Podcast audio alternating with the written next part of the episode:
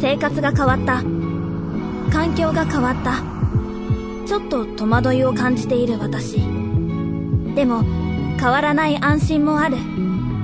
あまたあのオレンジ色のバスがやってきた。私がいつも乗るバスは明治産業のラッピングバスらしい。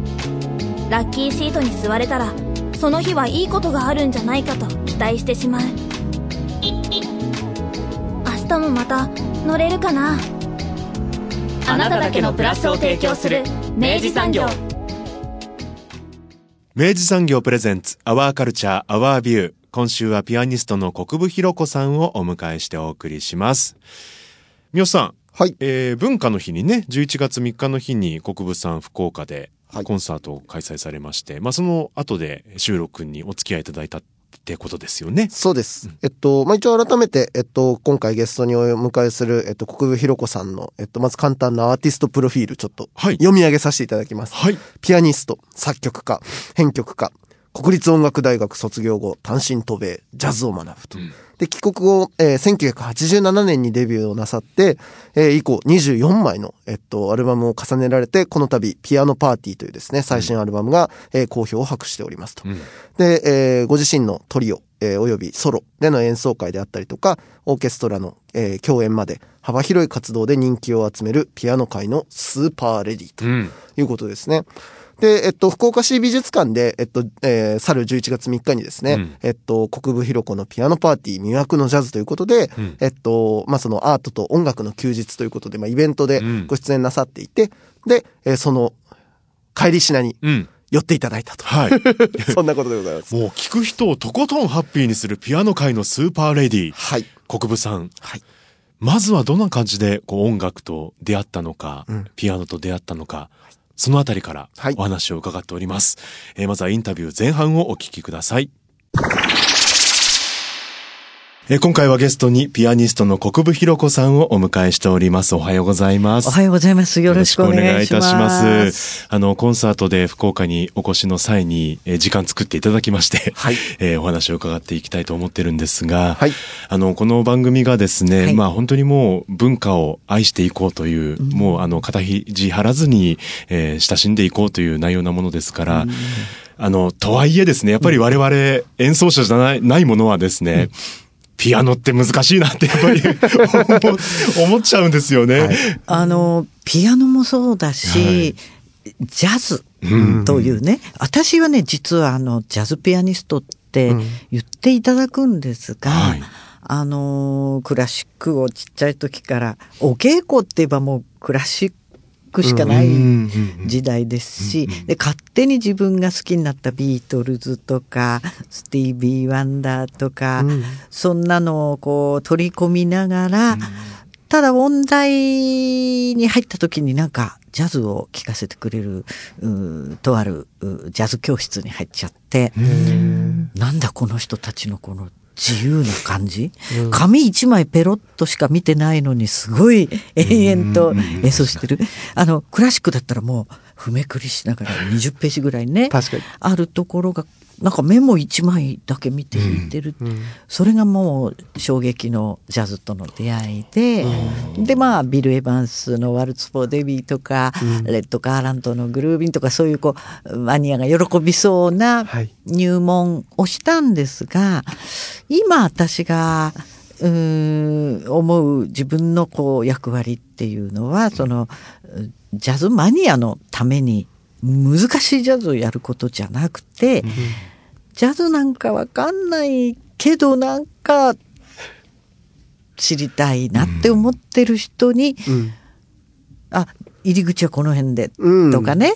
えそれから、何しろひピアノが弾け、そんなちっちゃい時にお母さんが買ってくれたピアノが眠ってるんだったら、ちょっとそのぬいぐるみと新聞紙を どけなさい。大体そういうものが置いてありますもんね。蓋がなかなか開かない。その通りです。はい多いでしょ？あります。で蓋を開けて、えその小さい時は大変だったけど今自分がなんかテレビで YouTube で好きな曲を自分が弾けるようになるうん。ためには、ね。っていうその、うん、意思がある中での、あのちょっとレベルに合わせたジャズ入門みたいなのは、あの私の役割かなというふうに、なんだか使命感みたいな勝手に思ってますね。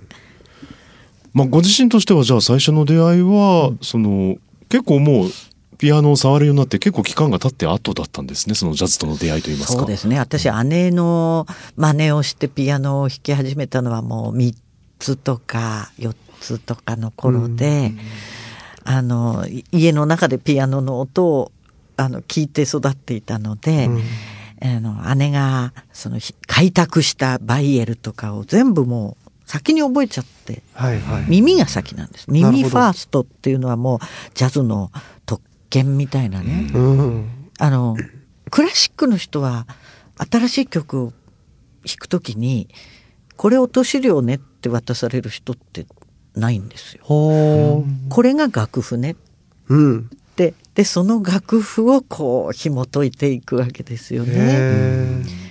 黒い玉がびっしり書いてあるものを弾いていく。はいだけど私たちジャズとかバンドものの仕事で歌手の伴奏したりいろんなものをあのやる時っていうのは落とし量というものを聞いて、うん、あはいはいこういうことね。この人はこういう歌を歌うとすると今日はピアノだけだからこういう伴奏にしておこうとか、うん、オーケストラがいるからじゃあこの部分ははしょってオーケストラだけにやってもらおうとか、うん、音で判断するのがなんかポピュラージャズの世界なるほど。あの、そう、いきなりそんなことをマニアックに。いやいや、面白いな。ってしまいましたね。だからあれですね、ある種その子供の頃に、その音楽のキャリアを始めた時から、ある種、ジャズ的な道のりで、入ってったっていうそうなんです。ことですね。うん近くの遊園地で5時になると夕焼け小焼けで日が暮れてっていうのがこうなるんですよ。うん。はい、でそれをピアノで一緒に弾くのが楽しみで5時になるとタンタンタンちょっとパッてピアノのとこに行ってそしたらそれをピアノの先生が「あれ？絶対音感があるのね」って言って、うんあの要するにその鳴ってる音と同じ高さの音を探す作業が、うん、まあなかったんです。はいはいはい。もう意識せずにその音が拾えてた。ね、そういう人はいるし、うん、あのそうじゃない人で立派な音楽家もいるんですけれど、はい、まあ便利、うん、すごく便利ですよね。そうですよね。えー、聞こえる通りにもだって音が指が運べるわけですもんね。えーだそういうこうちょっと得な あの追い風みたいな要素がいくつかあって、うん、でまあいろいろお稽古してなくて怒られたりとか、えー、発表会で失敗したりとかそういうこともありながら、うん、君の演奏はすごくいいね。生き生きしてて。ちょっとぐらい失敗したけど今の演奏は良かった、うん、っていうなんか自分の人生を全部肯定して もらえたみたいなその言葉どこでいただいた言葉が、いくつかの言葉が私をその気にさせて しまったので、今私がそのさっき言ったように役に立てるとすれば、あのそのまだ勉強としてその必死でやりたくてしょうがないんだけどその自信のない人たちに、うん、今のあなたのメロディーの高音すんごい綺麗だったよ、うん、うん、あとあのちょっとなんかベース音がめっちゃグルーリズム感いいねとかね、うん、嘘ではなく、うん、本当にその人の大人であれ子供であれいいところを、もう一つ言ってってあげるだけでその、彼のらの演奏が激変する様を。まあ他でもそうですよね。なんかスピーチとか、全てにおいて、はいそうですね。そのこれでいいんだっていう自信を、あの持ってもらうとどれだけ楽しめる音楽人口が増えるか、あのひいてはプロのレベルも上がっていくし、うん生活の中で音楽を楽しむ人も増えていく、うん、怒られるっていうねそれはまあ厳しくするのも、ええ。あのあれなんですけど、はい。あのレベルアップさせるためのうん。必要事項、うんでもあるとは思うんですけれども、あの甘やかすという意味じゃなしに成功体験を持ってもらうっていうことを、うん。あの一番私は文化の肝だと。うーん。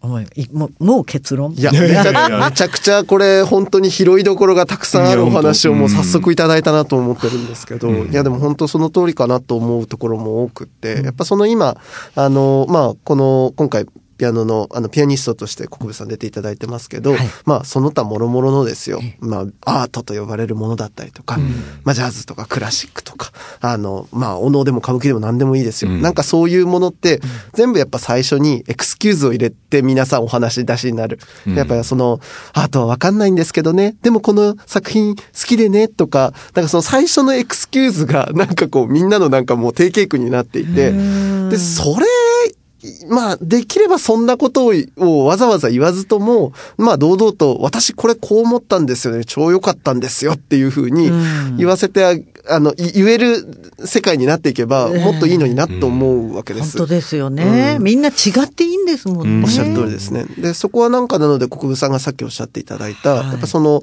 自己肯定感というか、うん。あの、自分のこの音は、この鳴らす音は、あおよびそれをいいと思った自分の感覚は、間違っていなかったのだっていう、その自分への信頼みたいなものえが、やっぱり足場にあると、まあそこからあとはもうその個性がブーンと伸びていくっていう、そういうことなのかななんて思いましたけど。うん。まあ嬉しいです。こんなお話をラジオでね。意外とする機会そうですか。ないですね。もうこの番組でいつでも聞かせてほしい。いいつでもたっぷりといただきたいなと思いますけど、はい。まあやっぱり認めていただくことというか、うなんか楽しんでいいんだっていう、うん。なんかそういう感覚をね、うん。許してもらえるというか、うんうんうん。本当それ大事なことだなって感じますよね。そうね。うん。実際にこう、まあ、後進の育成じゃないですけど、はい。その、あの、志してる方もそうですし、もっと前の段階のこう、音楽をどう楽しもうか、はい。みたいな感じの状態の方々にもいろいろ国分さんはアプローチする機会が今まで終わりだったと思うんですけど。本当不思議なんですけれど、ただのコンサートじゃなくて、あのーワークショップっていうんですかね。うん。うん。しかも、なんか、合宿1週間の夏休みに、ん。えー合宿ワークショップなんていうのを頼まれて。まあ、それを思いつかれたそのそこのね、うん。あの行政の、うん方に、まあ、私たちはその提案をいただいて、うんするとねえっと1週間そうやってなんか合宿するとこに来るって、うんもうその勇気だけでもう 来た時点で拍手ですよね。もう合格って感じですよね。私中学高校の時に一人でねむ無理だよなって。うん。でそのあの行政の方がどうしますか？どういうふうに応募要項をこうあの、えー枠を決めますか？って言った時にうん面倒くさいから年も不当不問っていうんですか、はい。とと年も決めない。あとレベルもうん。自分で申告する レベルなんてなんか信用なんねえよって感じで。あのーもう一切初心者でもセミプロでも OK っ。てあの要するに面倒くさかった。いやいやいやいや、いやでもそれはすごいことじゃないですか。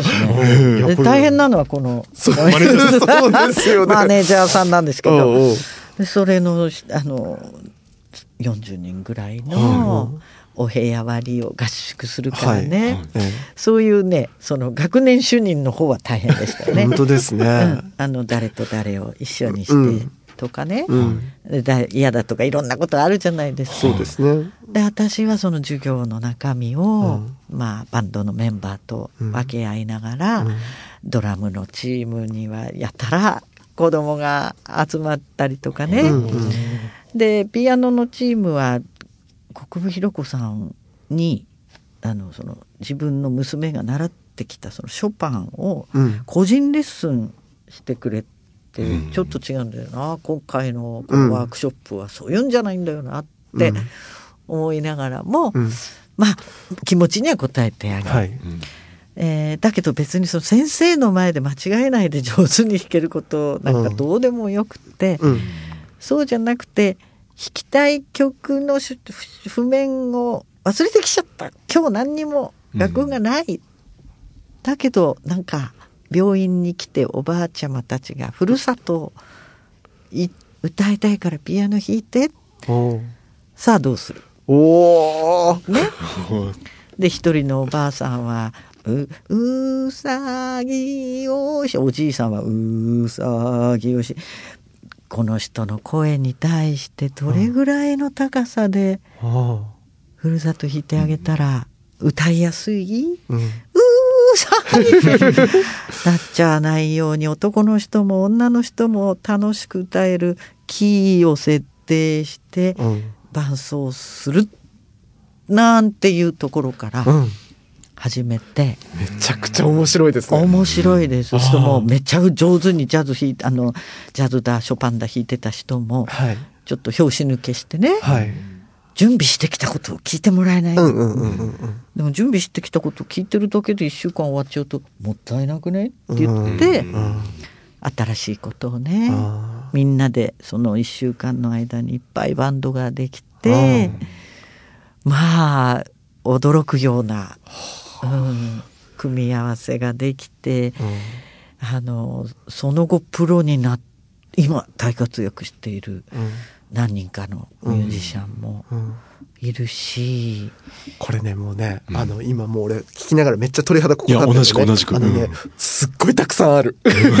すごいたくさんヒントがある、でも一番僕思ったのはあの要はピアノを弾くっていうことがいつの間にか一人で閉じていく作業になってるわけですよね、その人たちは。で、それを一方通行で届けるっていうことしかもう考えれてない。ももっと言う届けるっていう作業ですらないのかもしれない。それが合ってますよねっていう確認のために、はい。自分の確認のために弾いてるみたいな状態のスタートから、うん。あの、国分さんの今、もう本当その提案すごいなと思ったのが、相手を設定すると。うん。まず、そこに他者を置いてみると。で、その人に思いやりを持った上で、ん。どこが一番いいっていう、そのキーであったりとか、うん。メロディーの、あの、なんか選び方だったりとか、はい。まあ、そういうものを、ここにいる誰かを常に想定しながら弾くっていうことを思い出させるというか、ええ。あの、気づかせるみたいなところで、もうそれだけで多分めちゃくちゃ飛距離伸びますよね、これね。と、うん。ああそうそう言っていただけるとね、なんか誰かを喜ばせることって、うん。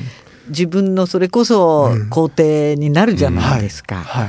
だからその役に立立つことで自分も嬉しいっていうね、あの音楽ってそういうもう臨機応変。だからジャズっていうのは特にその中でも臨機応変、そうですね。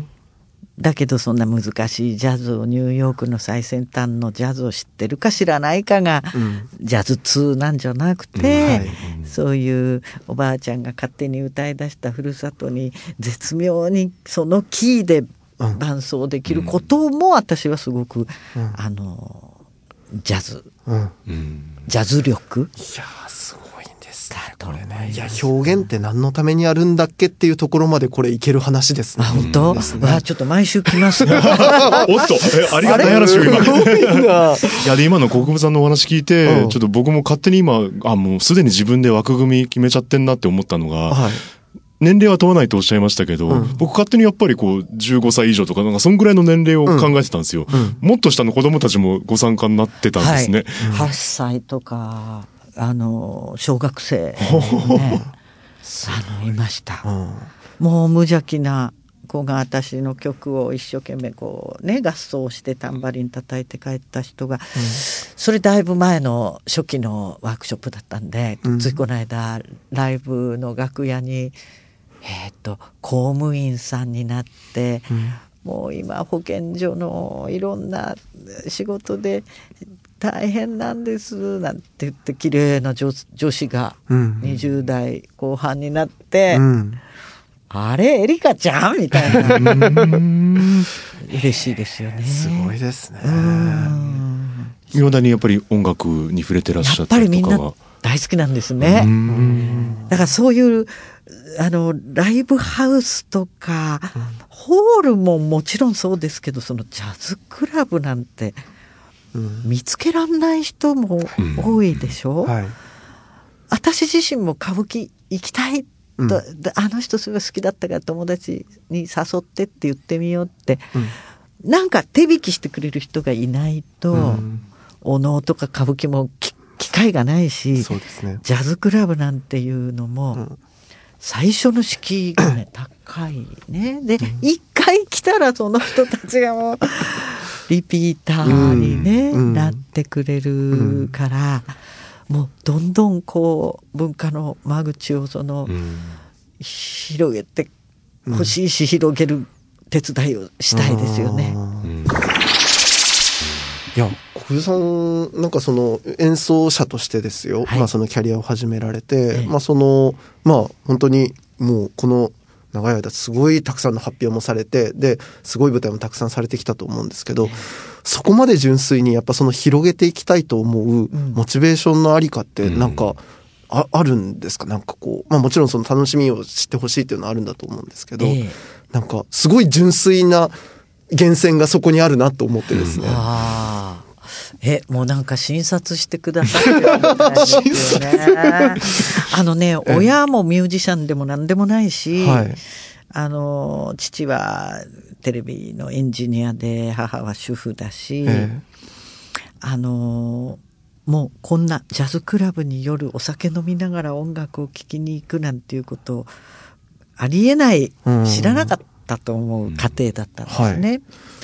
で私自身がうんピアノを習わせてもらって音大に行ったのもなんか子供にピアノのせ教える先生にとかになってくれたら手に職がうんできるし、っていうもう本当に小善良なる小市民のはい。気持ちだったんです、うんうんだからあの知らないこといっぱいうん。ある音楽って言ったらその窓辺でショパンが流れてくるぐらいしか知らなかったわけです、うんうんうん。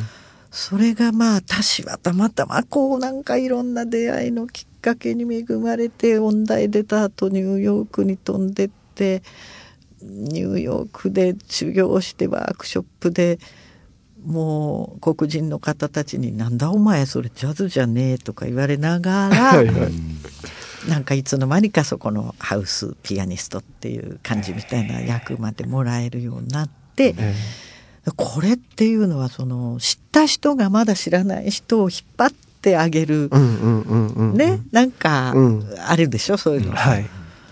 それがあった人となかった人のね、うん残念っていうののうん。なるべくみんなにきうんっかけをあげたら楽しいよねっていう、な。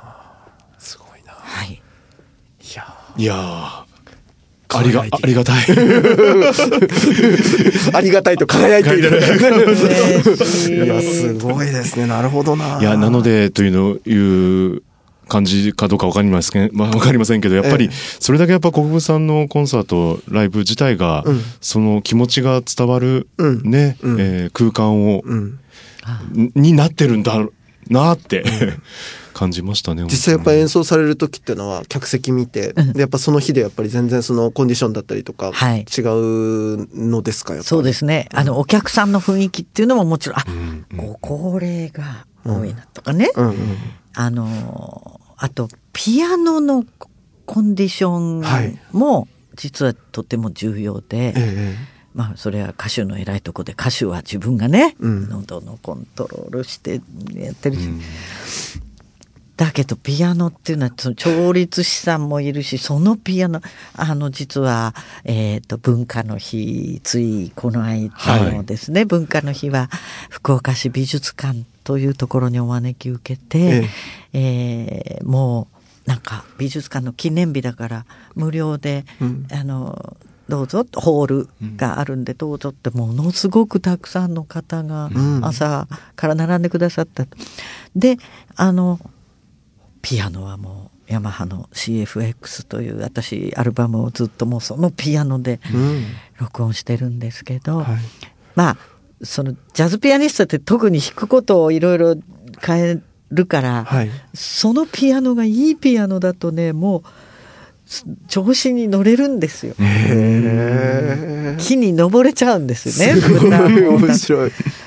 で、響かないっていうピアノの時は、まあ我慢してプロとしてうんうんややりますうん。だけど、本当に気持ちいいピアノだとう、ん。まあ幸せですよね。だからその文化の日は美術館にいらしたお客様もそのピアノも、まあ、とにかくとてもいい状態で読んでくださったので、でなんかうん私のことを知らない方もいらしただろうしうんどう？ジャズに限らないよって小さい秋見つけたやあのなんかお猿の籠やも、うん、こんなことできますよ、キラキラ星のメロディーに、うん。あの、ターン、ターン、ターン、ターン、もしここにドラムがいたら、チーっていうスイングのリズム。うんそうすると、そこでキラキラ星を歌うと、うんスイングしてきちゃうね。ううんん不思議とですね。パッパーパッパーってこう、それがアドリブの始まりですみたいな。意外と無理やりワークショップに持ってっちゃう。気楽にいらした方をね、ああの、こう、いろんなことをやって、すごく福岡の方はなんか積極的に楽しむ術を知ってるから、楽しかったですし、いや、やっぱあの、僕、この番組で、まあその、よ世で言うところのその分かりづらかったりとか、うん。なんか分からないっていうハードルを最初に設けられて、うん。ちょっとこう足が遠のいている者たちを、うん。まあ紹介していくわけですよ。で、そうなった時に、やっぱその、みんな分かりたいんだなと。すごい思うわけですね。うん。うん。で、分かったら楽しんでくれるんだなって、そうそう。まあすごい当たり前なんですけど、ええ。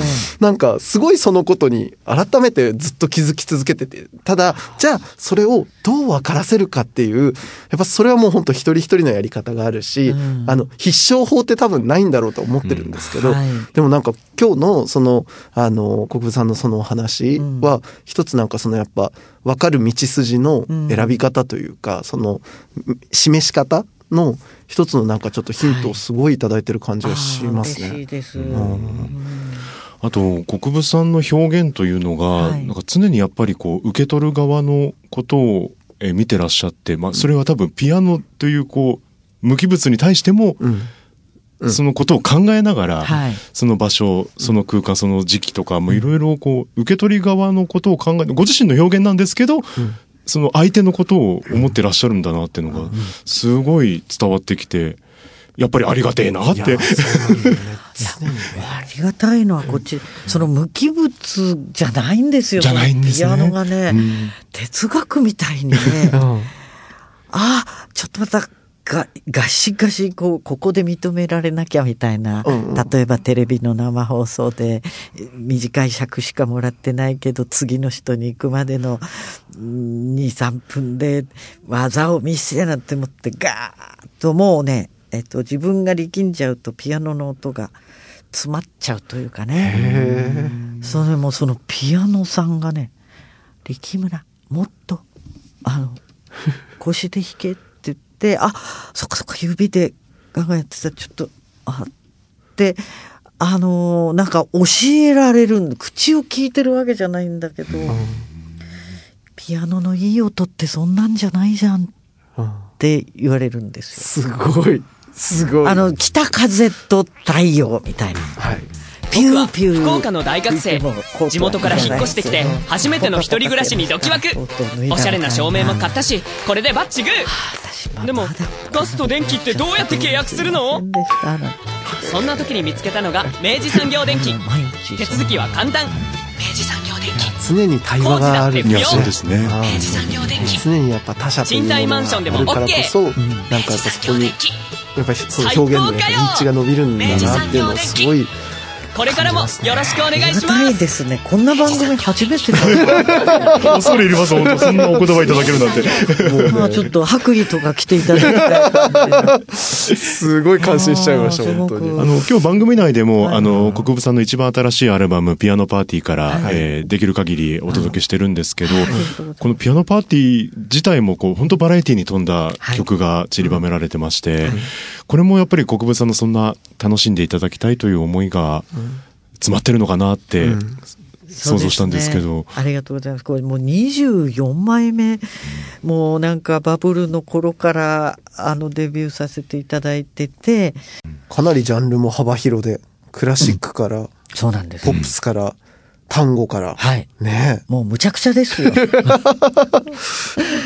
くちゃなんですよ。あとそういう存在だから、うんあの、居所、なんだかクラシック、うん。ジャズ一筋とかってそういう中のジャンル分けされた時に、居所が、まあ、なんか自分の居場所がうん。ないっていう、なんか、夜べなさがずっと20代、30代、40代、そうですか。あったんですけど、あれ？って思ったら、い最近になったら、それがなんか、うん。あの、心地よくなってきちゃって、うん いろんなジャンルの人とね、ね。ご一緒できる喜びというか、私結果アーティストとしてのそれが多分シグネチャーというか、はい。オリジナリティになってったってことなんでしょうね、きっとですね。いいですね、うん。本当にね。すごいな。い。や、だからこそ本当たくさんの方が、そういうことだよ。うん。ね。誰か、やっぱし知らない人が、うんこのメロディーは知っているっていう風にうん入れる場所が全方位にあるわけでしょ。うこれはいいですよ。ね。で、それがまた新しいさ、あの、聞いたことのない単語の曲をさ、うんめぐみ、めぐみの人から入った人が、あ、めぐみそうね、そうね。単語に行くかもしんないし、うんね、あの、イフバンドネオン聞いてねとかねうんそうそうそう。みたいなことは、すごい豊かな、こう、あ可能性に大変嬉しい。開かれている。嬉ね。しい。めぐみの人はこれ、鈴木雅之さんが聞いて、えいや、クールでかっこいいねだけどマネージャーさんが「マーチン最初めぐみだって分かんなかったんですよ」あそれはあの 逆に嬉しいみたいな さすがです。いい話だな。いや、これ、やっぱ生で感じたいですよね。んそのぜひ来ていただきたいもう本当にこの振りに感謝でございます えーぜひ皆さんあの来年になりますが、はい。えー2月19日金曜日が黒崎日比新ホールの大ホールで、えー午後6時開演となっております。で、その翌日もですね、えー今度は福岡になりますが、2月20日に、えーボーダーというライブミュージックドリン,、えードリンクスというあの、カイタックスの中に、開拓スクエアガーデンスクエアガーデンですね。はい。お二人はなんかあの辺詳しいんですか？すごい素敵ななんかはいはい。新しいえね。え、あのーもともとそのミュージシャンだった方が、あの、あそこの箱を、あの、開かれた時そうです、そうです。なんかね歌を歌われるっていうのは超かっこいい男なんですけど、イケメンですよね昨日お会いしてきて、うんあの男を引っ張り出す曲も、ちょっと。いやー、それすごい贅沢ですね。嫌って言えなくなっちゃった。あの、お忙しい中ですけど、ぜひ、ここまで吹き散らした、いやいやいやなの言ってることがどうなんだろう。いやいやいや本当かどうか。楽しいに決まってますね、これはね。ねぜひいらしていただきたいです。またメンバーが19日の黒崎日比新ホールの方は志保さんがうん参加されるというこはいとで、。しおちゃんってね、中洲ジャズに毎年、そうですそうですはいね、出てね、もうファンの方が、あのー多いんですよ。で、うん私も時々本当に彼女とツアーをやったりして、フライドプライドの頃からツアー一緒にやってたんですけど、今彼女ソロだから、うん非常に面白いことが黒崎でもできます。はい。でその翌日のそのボーダーでのライブも、もうメンバーがはい。盤石な これはこの自慢のトリオの3人ですね。ねはい。楽しみだな、これ。ねなんかこう音楽どう楽しめばいいですかみたいなもう直球の質問をしてみたいなと思ってたんですけど、うん多分国分さんの演奏を聞かせていただくのが一番だなと思いました、うん本当に。嬉しいです。本当にぜひ嬉しいです。リスナーの皆さんもはいね、えー参加していただきたいと思います。すみません、長い間あのお話を伺いまして、今日はありがとうございました。喋りすぎました。楽しくて、また戻ってきたいとあ思います。ぜひぜひ、その説はまたよろしくお願いします。よろしくお願いします。楽しかった。ありがとうございますございます。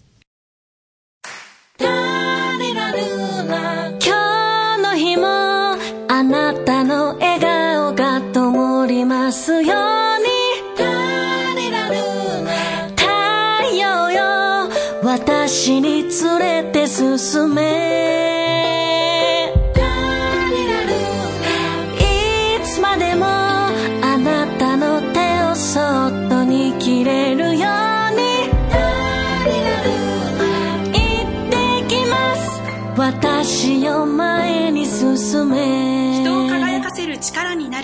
明治産業の SDGs